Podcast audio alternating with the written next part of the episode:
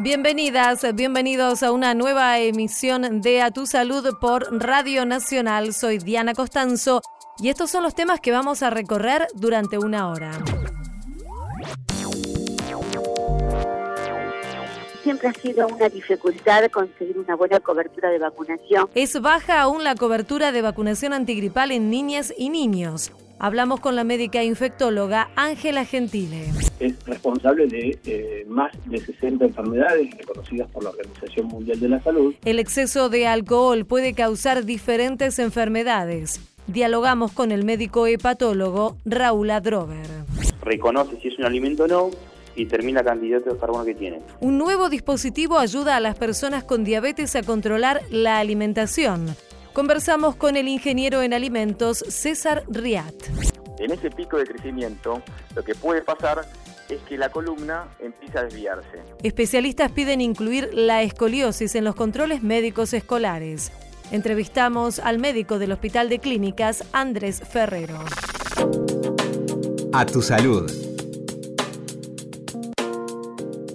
A pesar de que ya llegaron las bajas temperaturas, se está registrando una baja cobertura en la vacunación antigripal y esto es especialmente notable y tal vez podríamos decir preocupante en las niñas y los niños más pequeños. Sobre este tema invitamos a conversar aquí a Radio Nacional a la doctora Ángela Gentile, ella es jefa del Servicio de Epidemiología del Hospital de Niños Ricardo Gutiérrez y ya la estamos saludando. Hola Ángela muchas gracias por atendernos. Aquí Diana Costanzo la saluda. Un gusto estar con ustedes y hablar realmente de un tema tan importante como es la vacunación de los chicos. Ángela, esto que decíamos eh, precisamente, ¿están registrando ustedes como especialistas que todavía falta que se vacunen los más pequeños?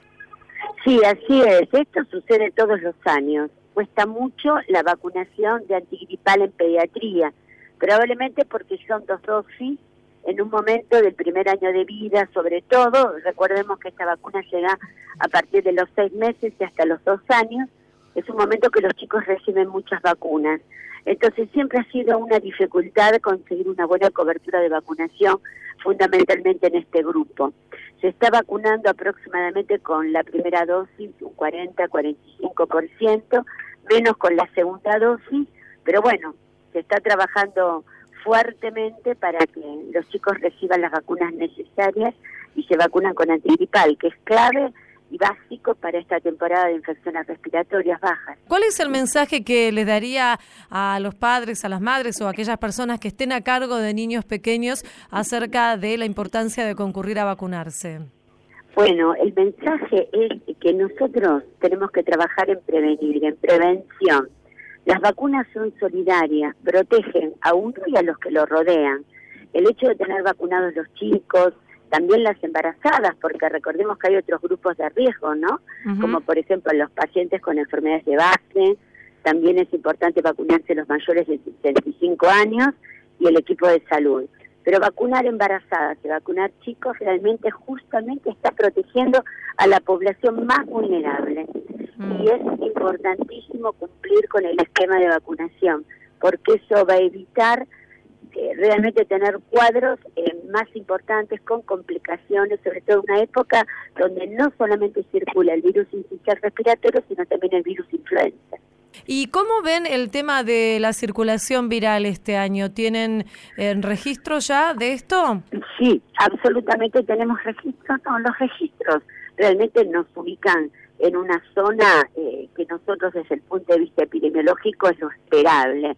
Incluso no está siendo por el momento una temporada con un alto número de casos de virus inicial respiratorio. Estamos dentro de los parámetros esperables y habituales estamos con un brote que supere eh, la incidencia de otros años, como a veces ha sucedido, ¿no es cierto? Con un genio epidemiológico más importante. Eso es lo esperable, no hay desborde de cama, nosotros en el hospital estamos pudiendo perfectamente hacer frente a la demanda, tanto en internación como en ambulatorio, no hay eh, ninguna situación no controlable, así que en ese aspecto estamos tranquilos y tenemos, bueno, todo. La pediatría se prepara, ¿no es cierto?, para este brote de bronquiolitis que se da todos los años. Claro. Lo que estamos observando sí. y esto lo estamos justamente discutiendo el otro día en el hospital mirando las, los datos de los 18 años que tenemos registro y cotejándolo, que después de la incorporación de la vacuna de neumococo a calendario en el año 2012, si bien la vacuna va contra una bacteria, que es el neumococo, pero hay mucha relación virus-bacteria. Y el hecho de tener bien protegidos los chicos contra neumococo, uno ha visto que quiebra esa simbiosis virus-bacteria, esa unión virus-bacteria, y hay menos casos. Al igual que, por supuesto, el cambio climático, porque el sistema respiratorio, por ejemplo, necesita mucha humedad y bajas temperaturas. No ha mm. habido tantas bajas temperaturas. Incluso el invierno ha comenzado un poco más tarde. Sí, seguro. Las altas temperaturas se han mantenido mayo. Así que hay un cambio climático que también impacta en los virus respiratorios y también se da este tema de la incorporación de vacunas y de las coberturas, que yo creo que tanto neumococo como influenza han hecho impacto en los calendarios. Igualmente uno siempre tiene que estar prevenido, siempre tiene que tener todos los recursos preparados para hacer frente, pero estamos con una estación invernal esperable, digamos. Claro, esperable. Estamos hablando, les recordamos a nuestros oyentes, con la doctora Ángela Gentile. Doctora, más allá de la vacunación, que sin duda es muy importante, es gratuita, como usted nos recordaba, es obligatoria para los grupos de riesgo, ¿cuáles son las otras medidas que se pueden tomar para evitar estas enfermedades respiratorias que son tan frecuentes cuando bajan las temperaturas? Bueno, hay un montón de medidas de prevención generales que es importante recordarlas. Primero la lactancia materna. Recordemos que las infecciones respiratorias agudas bajas sobre todo tienen mucho impacto en los chicos más chiquitos, especialmente en los menores de seis meses. Y recordemos que uno debe propiciar y promover la lactancia materna, sobre todo en el primer año de vida. Así que es importante que esta medida se cumpla.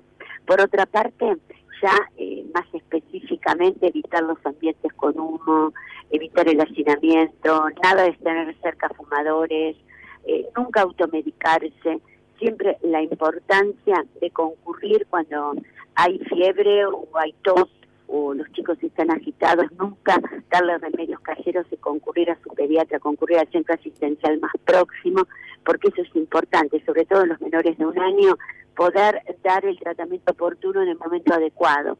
Esas son como medidas muy, muy amplias, pero que es importante tenerlas en cuenta porque ayuda y favorece la buena evolución de los chicos este, esta temporada. Y usted nos decía que eh, se preparan de alguna manera especial también los servicios eh, de salud. ¿Cuáles son estas medidas que toman extras tal vez a los servicios que prestan habitualmente? Bueno, nosotros en general en el Hospital de Niños y casi todos los hospitales y centros lo que se hace es se refuerzan guardias, se destinan lugares especiales para la atención de bronquiolitis, con la importancia de tener diagnóstico muy rápido. en general en pediatría, lo que los chicos internados, hay método diagnóstico por el cual uno toma una pequeña secreción respiratoria y en menos de 24 horas ya sabe qué tipo de virus es. Al saber qué tipo de virus es, ajusta mejor el diagnóstico, ajusta también el tratamiento que uno le va a dar. Entonces uno enseguida puede saber si es si es influenza, y hay otros virus también, como mm. para influenza o metaneumovirus. Es decir, se trata de reforzar todo el equipo de salud y todo lo que rodea al diagnóstico, al tratamiento y a la evolución para que realmente los chicos estén mejor atendidos y haya camas disponibles, funcionan muy bien las redes de referencia y contrarreferencia. Cuando hay un pacientito que está más complicado, tiene que funcionar rápidamente la red para la derivación. Así que se ponen en juego una serie de medidas todos los años. Esto ya es una rutina en la pediatría. Claro. Eh, hay que prepararse para las infecciones respiratorias. Sabemos que esto sucede y hasta que no aparezcan vacunas por ejemplo, para el sistema respiratorio esto va a seguir sucediendo. Usted decía hace un ratito nomás, Ángela, esta cuestión de que obviamente todos compartimos cuando hay algún cuadro hay que ir a consultar al médico y no automedicar o medicar a, los más chiquitos.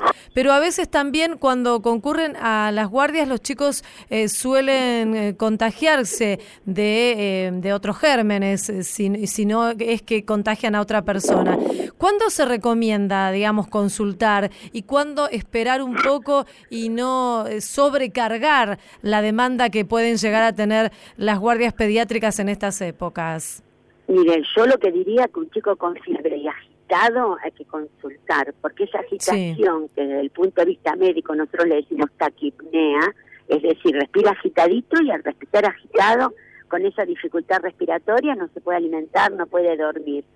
Eso, sobre todo en los chicos más chicos, es un motivo de consulta en el momento, especialmente el menor de un año y sobre todo el menor de seis meses. Hay que concurrir porque puede ser un cuadro de bronquiolitis, hay que ver cómo está el nivel de oxígeno, eh, si uno necesita ayudarlo con alguna medicación o incluso a veces internarlo. Es por eso que es importante tener esa señal de alarma en los chicos. Por supuesto, después vienen los chicos más grandes, en los cuales uno puede manejar mejor la situación. Claro. por ejemplo, si tiene un paciente 4, 5, 7 años que está con tos, catarro, bueno, es más más esperable que sea un cuadro más alto. Y mm. entonces uno puede bajar la fiebre y llamar para que sea visto o, por ejemplo, ir con más tranquilidad a la guardia pediátrica o ir al control ambulatorio, al centro de salud, a su pediatra, a la obra social, al cual considere. Yo creo que es importante la señal de alarma, ¿no? Sí. Un chico muy febril, agitado, que no pueda respirar, es una señal de alarma importante. Mm, claro, ahí hay que estar, hay que estar bien atentos y obviamente concurrir rápidamente a la consulta. tiene un pacientito con más grande, con tos, supongamos un poquito de fiebre, pero lo ve jugar, correr, divertido, evidentemente, bueno, hay que consultar, pero uno sabe que tiene más tiempo y lo puede tomar de otra forma. Totalmente diferente el cuadro de un chico chico, agitado, con fiebre o no, pero que le cuesta respirar o no quiere alimentarse. Seguro. En este caso, la consulta es rápida y ahí, bueno, hay que concurrir y nunca automedicar. En ningún caso, en realidad. Recordamos esta importancia de la vacunación antigripal, de concurrir a, vacunar a los más chiquitos y recordamos también que es muy importante que está incluida en el calendario nacional. Absolutamente, que es gratuita para todos los chicos de 6 meses a 24 meses, que son dos dosis, para el que nunca se vacunó previamente y recordemos también que lo mencionamos nosotros los grupos de riesgo, especialmente las embarazadas en cualquier trimestre del embarazo. Ángela Gentile, médica, doctora, jefa del Servicio de Epidemiología del Hospital de Niños Ricardo Gutiérrez. Le agradecemos como siempre esta charla con Radio Nacional y le mandamos un saludo. Bueno, muchas gracias, un abrazo a todos. ¿eh? Hasta luego. Gracias Diana, adiós. En la radio de todos. A tu salud.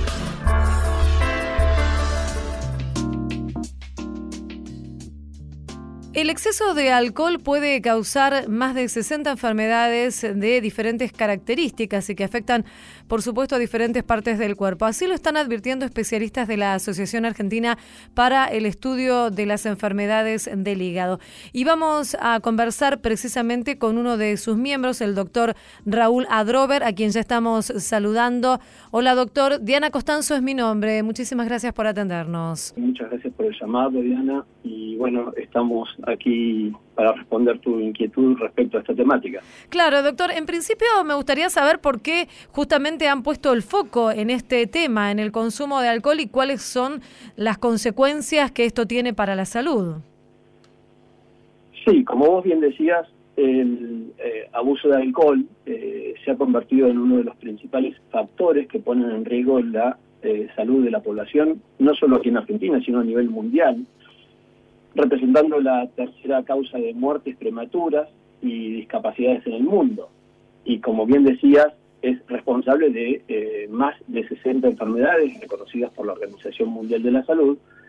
Y esto no solo se relaciona con las enfermedades hepáticas, a lo cual me dedico, sino también con eh, enfermedades a nivel del sistema nervioso central, del sistema nervioso periférico, enfermedades cardiovasculares, desarrollo de cáncer, y además está vinculado a un alto porcentaje de accidentes de tránsito, violencia intrafamiliar y suicidios. O sea que el impacto puede llegar a ser muy muy serio para la salud. Sí, absolutamente. Si bien en nuestro país no está eh, claro el impacto en, eh, desde el punto de vista de las horas hombre que se pierden en cuestión laboral por las pérdidas de vidas eh, o la atención de la problemática, En, otras partes del mundo sí se conocen estos, estos números y son realmente significativos. Asimismo, eh, representa, por ejemplo, a nivel de la Comunidad Europea y, y Estados Unidos, una de las principales causas de necesidad de trasplante hepático por la enfermedad que ocasiona en el hígado. Sobre estos datos, eh, justamente la Secretaría de Políticas Integrales sobre Drogas, el CEDRONAR, hizo un relevamiento en el cual justamente se pudo comprobar que aumentó el consumo de alcohol y algo que es bastante preocupante, aumentó en ambos géneros y también en los más jóvenes. Sí, eh, como bien mencionás, en el año 2017 el CEDRONAR hizo esa encuesta donde, eh, digamos, eh, comparada con la anterior, que había sido en el año 2010, hay un incremento en todos los niveles, eh, hombres y mujeres, del consumo problemático de alcohol, donde eh, se observó que uno de cada tres niños consume alcohol y lo ha hecho en forma inadecuada al menos una vez en el último mes desde la encuesta.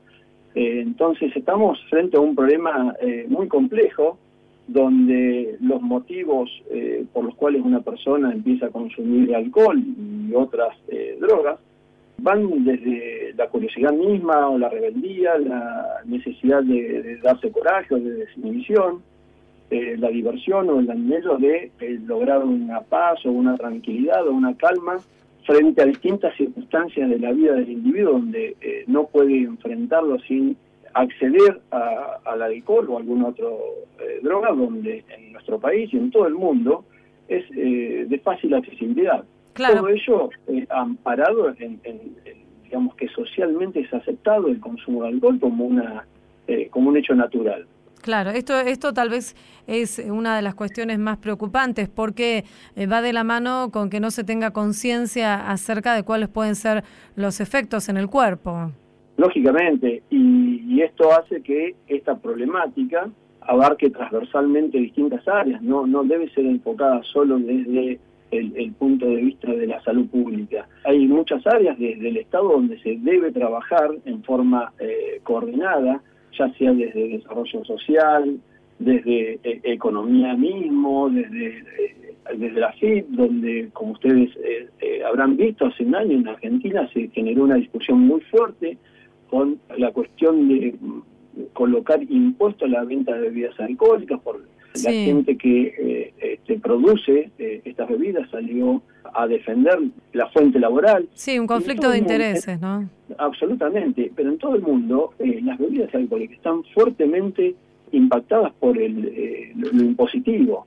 Digamos. Entonces, a veces no hay conciencia social eh, para esa situación y se pone eh, por sobre una problemática seria de salud, porque estamos hablando de más de un quinto de la población que tiene un consumo problemático de salud, se pone por encima de esa situación la cuestión de una economía regional. Habrá que discutir mucho, hablar Sí. mucho para lograr mm, una concientización social. Sobre todo es importante la difusión que ustedes le pueden hacer al tema, eh, trabajar desde la educación, ya en- en la escuela primaria, en, en la secundaria, en las universidades, para generar una conciencia de esta problemática. Claro, sí, Raúl pensaba cuando usted contaba cuáles son las restricciones en otros países que aquí en la Argentina se logró finalmente también, después de mucho batallar porque había conflictos de intereses, la ley de control de tabaco, que esto impide, aunque muchas veces es infringida, ¿no? Pero impide la publicidad. En el caso del alcohol no es así, vemos que aparecen publicidades o esto tiene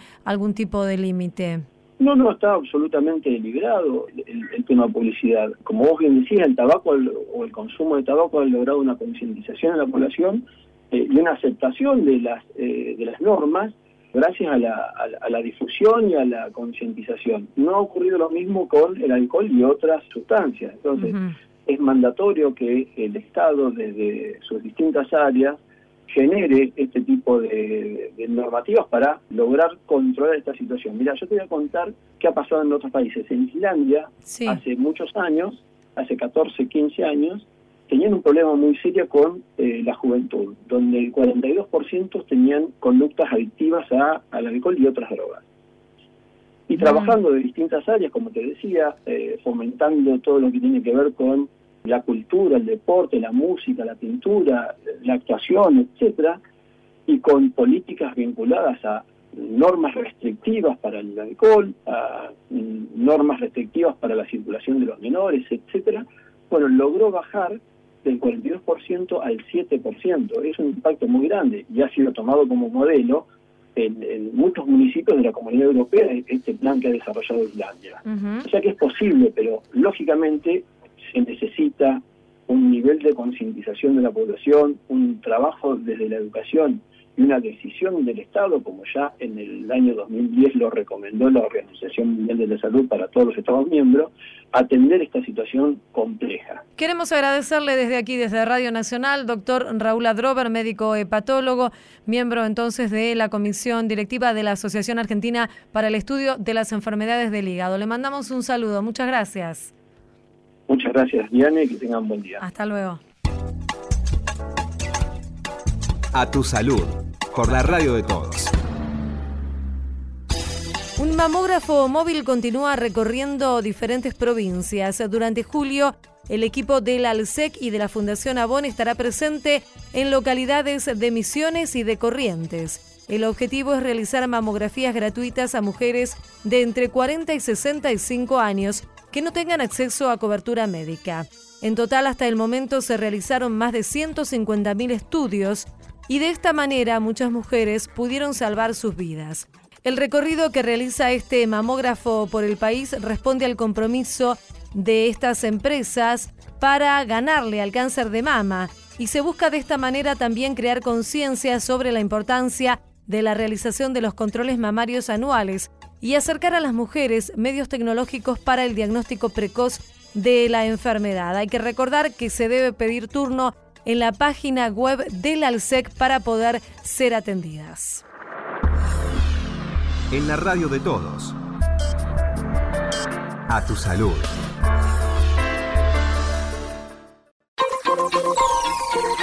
Seguimos en A tu salud.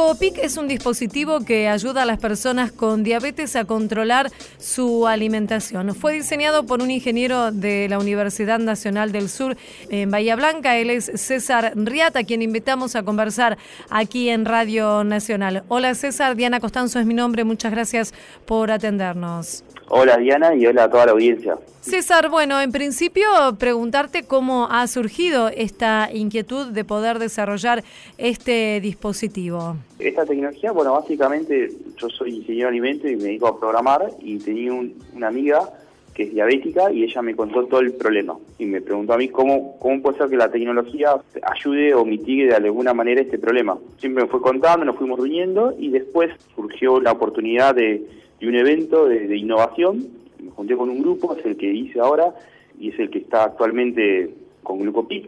Nos presentamos a un evento muy difícil de lo que es de programación e innovación y bueno, pudimos ganar y hoy por hoy está ya desde el 4 de mayo está disponible, eh, por lo menos la página, próximamente ya va a estar disponible también la aplicación, todo y es gratuita, así que bueno, si, si lo desean usar, pueden entrar al Facebook, Glucopic, completan la encuesta y nosotros les enviamos un video tutorial de cómo se maneja, cómo se usa, Claro. y bueno, el concurso que mencionabas es organizado por la empresa IBM y que ustedes han logrado ganarlo, ¿cierto? Sí, obtuvimos el primer puesto el 6 de junio, una competencia muy, muy difícil, ya había comenzado el 25 de marzo, donde no solamente había que presentar el proyecto, sino había, había exámenes de programación, había que certificarse. El 6 de junio se hizo la final en el Faena Center, había otros proyectos muy, muy buenos de, de blockchain, también inteligencia artificial, Así que hasta hasta último momento pensábamos que no, no lo podíamos ganar, así que bueno, se mm. nos dio por suerte. Claro. Buenísimo. Y claro, el tema con las personas que viven con diabetes es que cuando van a comer algo tienen que saber los hidratos de carbono que tiene el alimento y además después deben medirse la, glucemia si es que son insulino dependientes. Esto, bueno, puede ayudar entonces este dispositivo a facilitar lo que es la elección de los alimentos. Sí, en esa primera instancia sí. O sea, lo que es, la idea es que vos comas algo, le saques una foto, copies el, link de la imagen, lo subas a la página y automáticamente te dice, te reconoce si es un alimento o no, y determina la cantidad de carbono que tiene. Así que bueno, eso ya están dando y por suerte tenemos muy buenos resultados, tenemos podemos reconocer 28.000 alimentos. En un futuro le vamos a ir agregando de a poco nuevas funcionalidades para que ya directamente después se enlace al estado glucémico y ya dé el valor muy, muy preciso. Pero por ahora, por lo menos... De cada persona particular. Exactamente. Claro, claro.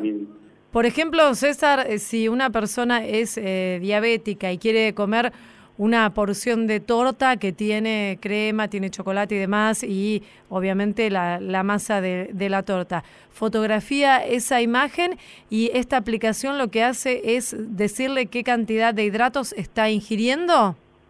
Exactamente. Primero reconoce el alimento, después saca un aproximado con las proporciones, ya tiene tabulado, es decir, el peso, por ejemplo, una manzana no puede pesar 5 kilos o 2 gramos, y dentro de ahí, usando algunas proyecciones y unas matrices, determina más o menos el peso que tiene por la proporción de la foto. Te evalúa y te dice la cantidad de hidratos de carbono que tiene y por ahora nosotros hicimos varias pruebas, es muy muy preciso, la verdad que sí, está andando muy bien y ya te digo, ah, hoy por hoy tenemos 220 usuarios y, todos los usuarios o sea, nos afirman, nos, nos valían que están andando bien, le gustaría que tenga más funcionalidades todo, pero bueno, ahora de a poco le vamos agregando más opciones. claro. ¿Y los usuarios qué requisitos tienen para poder utilizarlo? Nada, lo único que se les pide es que completen una encuesta, eh, nada más, que está en Facebook, y, que nos dejen su mail y nosotros le vamos a ahí le, enviamos toda la información y a medida que vamos que va desarrollando le vamos agregando le vamos enviando más información o a medida que le agregamos alguna funcionalidad algo así como para mantenernos en contacto y si no también lo subimos a nuestras redes sociales. Vos nos contabas que sos ingeniero en alimentos, ¿cierto? Soy ingeniero en alimentos, ya me recibí y me quedé una materia para recibirme ingeniero químico. Ajá. Y César, ¿tuviste asesoramiento por parte de médicos, de nutricionistas para poder desarrollar esta página? Sí, justamente en nuestro el equipo actual hoy de Glucopip cuenta con una médica que próximamente ya está haciendo la residencia y se va a recibir de, cirujana. Así que sí, por ese lado tenemos el asesoramiento de la parte de eso. Eh, y también tenemos a una licenciada, si bien es en ciencias geológicas, es una la persona más innovadora, creo que en, Capital es muy conocida, ya ha ganado varios premios de reconocimiento de Hackathon, Hackathon de la NASA, diferentes contagiosas, que nos, nos ayuda más que nada a cómo ese desarrollo tecnológico llevarlo a la práctica. Claro. Así que sí, entramos en contacto también con eso y con asociaciones que nos van diciendo y obviamente sobre todo con los usuarios que nos van reclamando nuevas funcionalidades y bueno, tenemos muchas cosas para hacer. Ajá. ¿Quién es esta persona que mencionabas? Eh, Mercedes Agostinelli. Y César, ¿cuáles son las cosas que les demandan los usuarios? Porque digo, como paciente diabético, algunas personas deben tener eh, ciertos requerimientos en su vida cotidiana que tal vez la tecnología puede ayudar a solucionarlos. Generalmente no, eh, hay dos cosas. Por ahí es que primero que, que aparezca ya la aplicación, que próximamente hay unas cuestiones de trámite que tenemos que pagar para, el Google Store para que aparezca ahí 25 dólares, pero nada, es cuestión de tiempo eso. Y lo otro por ahí justamente más relacionado a la tecnología es que los padres quieren poder monitorear el estado de glucemia de sus hijos, porque justamente se van a jugar a la pelota, se olvidan, entonces como que los padres quieren saber cómo está el estado de glucemia y quieren tener esa información. Entonces, esto es una funcionalidad que nos han pedido muchísimo, muchísimo. ¿Y se puede lograr esto? Sí, sí, tranquilamente. Ajá. ¿Cómo sería? Es cuestión de tiempo. Básicamente no se puede enlazar con los sensores que existen ahora, existen algunos sensores que son hipodermia que se pegan, ya no, existen, o sea, si bien existen los pinchazos, pero hay unos parchecitos que se ponen para que no te pinches más y, y eso mandan la información. Ajá. Enlazamos eso, esa información a tu cuenta de usuario y le damos el acceso al padre. Sí. El tema que, más allá de la parte tecnológica, hay todo un, trasfondo legal de que, hay que escribir bien los términos y condiciones porque eh, hay un menor y esa información es mm. sensible y uno tiene derecho, bueno, o sea, hay otras cosas que la barrera no es la tecnología y para hacer un desarrollo hay que hacerlo bien y entonces eh, uno tiene muchas ganas de hacer pero también tiene otras restricciones y hay que tenerla en cuenta. Seguro. César, eh, recordanos para, para nuestros oyentes que necesiten utilizar este dispositivo, esta página, cómo pueden hacer, dónde pueden ubicarla. Sí, en Facebook, en Instagram, lo recomendamos en Facebook, que siempre, siempre estamos muy atentos. eh, ponen glucopic, glucopic, ahí aparece, aparecemos, eh, y bueno, ven la encuesta, la completan, o nos mandan un mensaje privado, o llaman por teléfono, eh, seguramente nos dejan un contacto y nosotros les enviamos la encuesta o la completan ahí. Y, después, en menos de dos días, les estarán recibiendo un mail y si no lo reciben, bueno, nos pueden escribir y ya. Queremos agradecerte, César Riat, ingeniero de la Universidad Nacional del Sur, allí en Bahía Blanca, por esta entrevista con Radio Nacional. Te mandamos un saludo muy amable. No, muchas gracias a vos y estoy ah, disponible para cualquier eh, otra entrevista también. Muchas gracias. Gracias, hasta luego. En la radio de todos. A tu salud.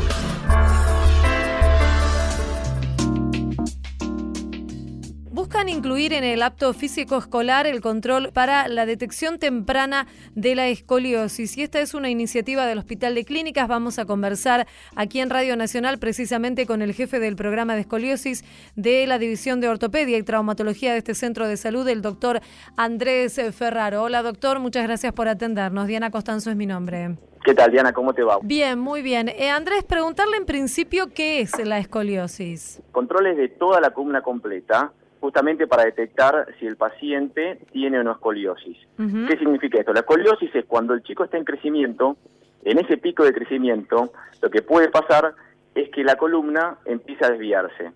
Y lo importante de acompañar al chico en este crecimiento es que en caso de que este chico pueda llegar a tener este problema que es la escoliosis, uno puede hacer el control y la detección lo más temprano posible. Entonces, el momento en el cual los chicos hacen este pico de crecimiento es aproximadamente entre los 12 y los 13 años en las chicas y los chicos un poquito más avanzados, o sea, sería más o menos en los 14 años aproximadamente. Chicos crecen antes, chicos crecen después. Pero en ese momento, que es generalmente en el cambio entre la primaria y la secundaria, en ese control físico que hacen los colegios, nosotros podemos hacer dentro de ese control solamente la, digamos, el examen físico y en caso de ser necesario una radiografía, y con simplemente esos, esos que es algo muy simple, puedo hacer la detección, el diagnóstico temprano y el tratamiento que corresponde sin llegar a un problema muy avanzado. El tema es, digamos, controlarlo justamente cuando dan ese famoso estirón para que no se produzcan problemas y si hay algún tipo de inconveniente poder tratarlo a tiempo. Exactamente, justamente. Lo que puede pasar a futuro si esto no se trata, y digamos la escoliosis crece, que, que, un poco para explicar que la escoliosis, cuando el chico está creciendo, la columna si uno la mira de frente o de espalda debe ser derecha. Bueno, esa columna se empieza a desviar y además de desviar, las vértebras, que son, digamos, lo que forma la, digamos, los huesos que forman la columna, se empiezan no solo a desviar, sino a hacer una rotación. Esa rotación en la parte torácica, como las vértebras unidas a las costillas, tenía una alteración del tórax, o sea, de la parrilla costal. Y esa alteración del tórax justamente lo que puede traer a futuro es problemas respiratorios por alteración de los pulmones y el corazón. Entonces, si uno hace el diagnóstico temprano, lo trata temprano, podemos evitar eso que a largo plazo en adultos jóvenes, chicos de 25 o 30 años, eh, podrían tener problemas respiratorios que realmente son chicos muy jóvenes y obviamente que la mejor medicina que podemos hacer es hacer la prevención. Estar atentos, claro. Ahora, ¿ustedes ya están trabajando con colegios universitarios como el Pellegrini y el Nacional Buenos Aires?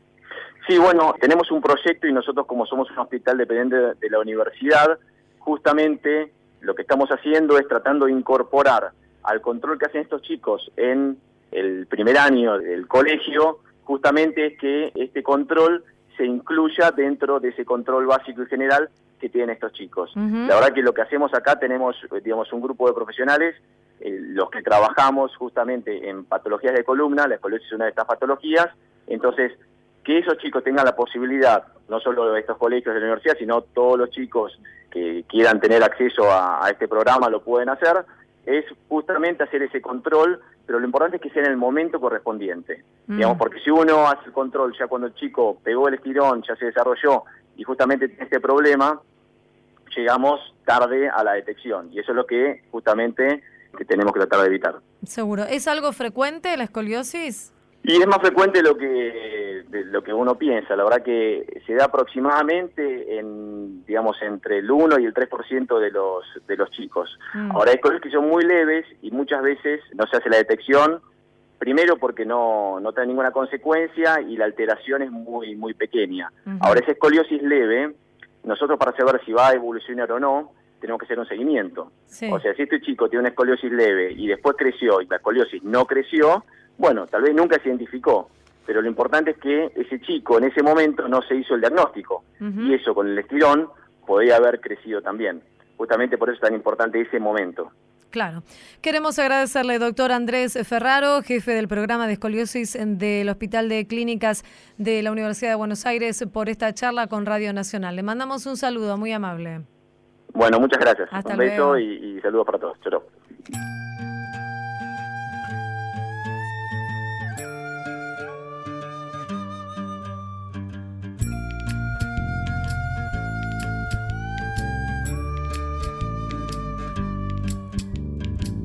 No me regalen más libros porque no los leo.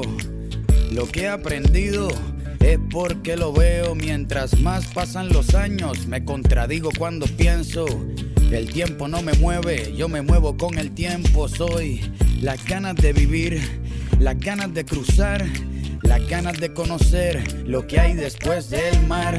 Yo espero que mi boca nunca se calle. También espero que las turbinas de este avión nunca me fallen. No tengo todo calculado ni mi vida resuelta.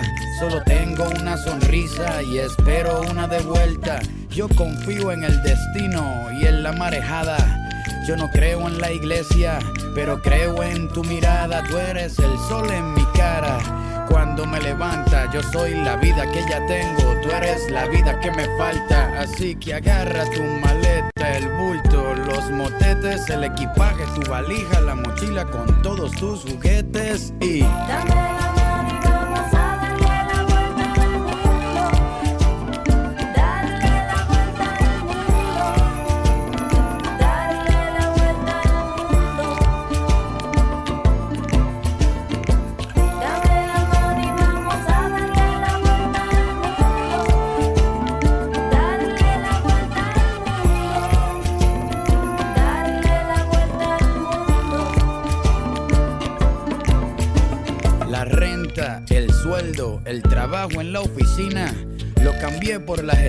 y por huertos de harina.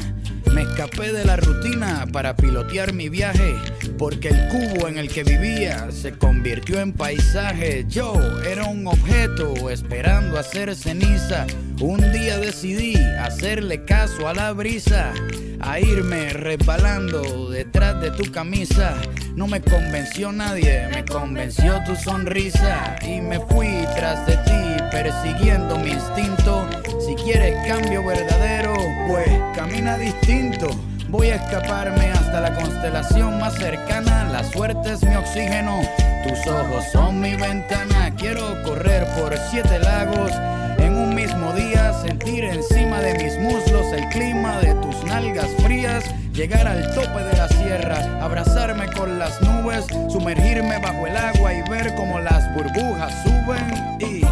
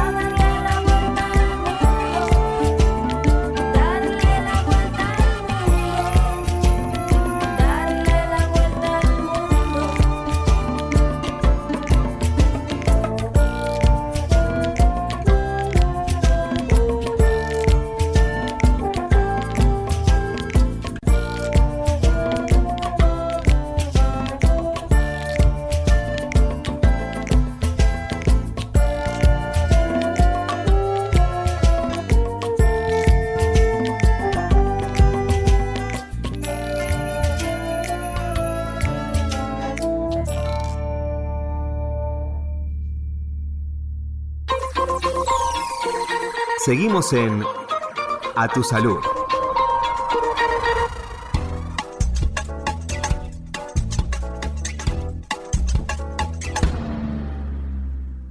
Una nueva droga para la leucemia mieloide aguda que reduce el riesgo de muerte y triplica la sobrevida ya está disponible en la Argentina. Se trata de la primera novedad terapéutica para esta enfermedad en los últimos 40 años. La medicación denominada midostaurina y que se administra en forma oral fue aprobada recientemente por la ANMAT para el tratamiento de pacientes que expresen una mutación genética. Demostró, en combinación con la quimioterapia, una mejora en la sobrevida que logra casi triplicarla, con una reducción del riesgo de muerte de 23%.